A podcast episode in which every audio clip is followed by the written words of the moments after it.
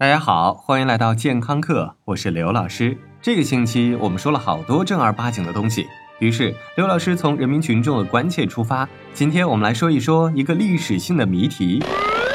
话说谜题很多，只要有，大部分人都会去探究真伪。但是关于那一方面的传说，大部分人都是能信则信的态度，宁可信也不愿意去验证。对。今天我们又要来说一说长度这件事儿。话说大鼻子情圣为什么是情圣？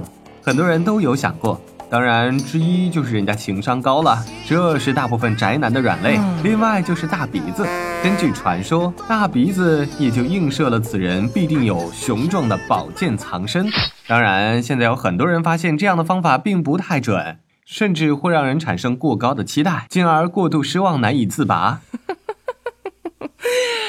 有什么办法不耍流氓就能探知一二呢？总不能总带个核磁共振在身上吧？就像《破产姐妹》里的 Max，通过中指的方法可行吗？当你在约会的时候，你会不会冷不丁的冒出一句：“哎呀，我觉得你的手长得很好看。”多白净呀！然后嗖的一下，以迅雷不及掩耳盗铃之铃而响叮当之势拽起他的手，仔细端详，在欣赏的眼神背后是仔细运算的大脑，以高数的方法精密计算。可是，如果你算的是中指，那刘老师就觉得肯定不会太准，你有可能会冤枉他。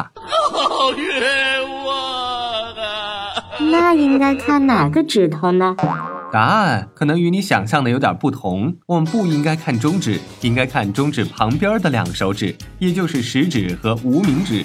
如果第四指比第二指长，而且长很多，那么恭喜你，你将会有一个大大的惊喜。比起两指长度相差无几的人，他们的宝贝很可能长度傲人。这项研究是来自于韩国的一个泌尿医生为首的团队，他们招募了一百四十四位二十岁以上的志愿者参与研究。研究者测量了志愿者的手指长度以及胯下长度，最后研究者发现，两只手指的比值越小，被试男人的小弟弟长度越长。可是这是为什么呢？这些医生们认为，在男孩的胚胎期，母亲子宫的雄性激素，特别是睾丸酮，对后天关键部位的发育有重大影响。当然，医生都不是普通人，普通女性此时可能会释然，也有可能会欢呼雀跃，但是。医生真正的想法并不是解决女性脑袋里的难题，而是希望这样能够通过看手指就能确定病人在胚胎发育期的激素水平。因为从雄激素分泌的角度来说，越纯的爷们儿命越短。但我们今天明显不是来讨论这个的。刘老师知道你很着急，这个手指的差别很科学吗？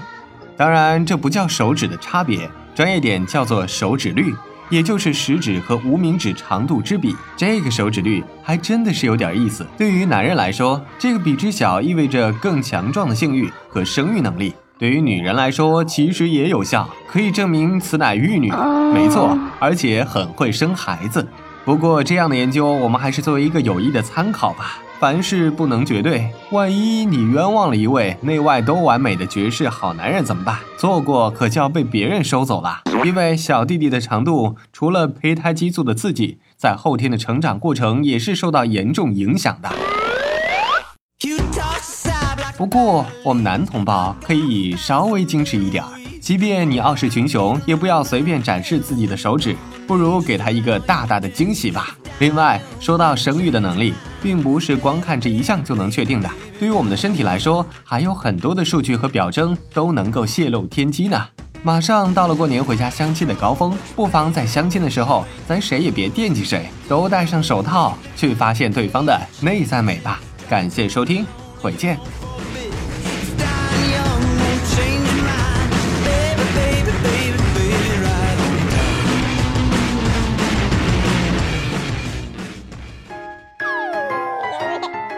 收听完健康课，您还可以在微信中搜索“健康课”的全拼，添加刘老师的健康课微信公众平台，获取最新节目更新以及最潮流、最无底线的健康知识。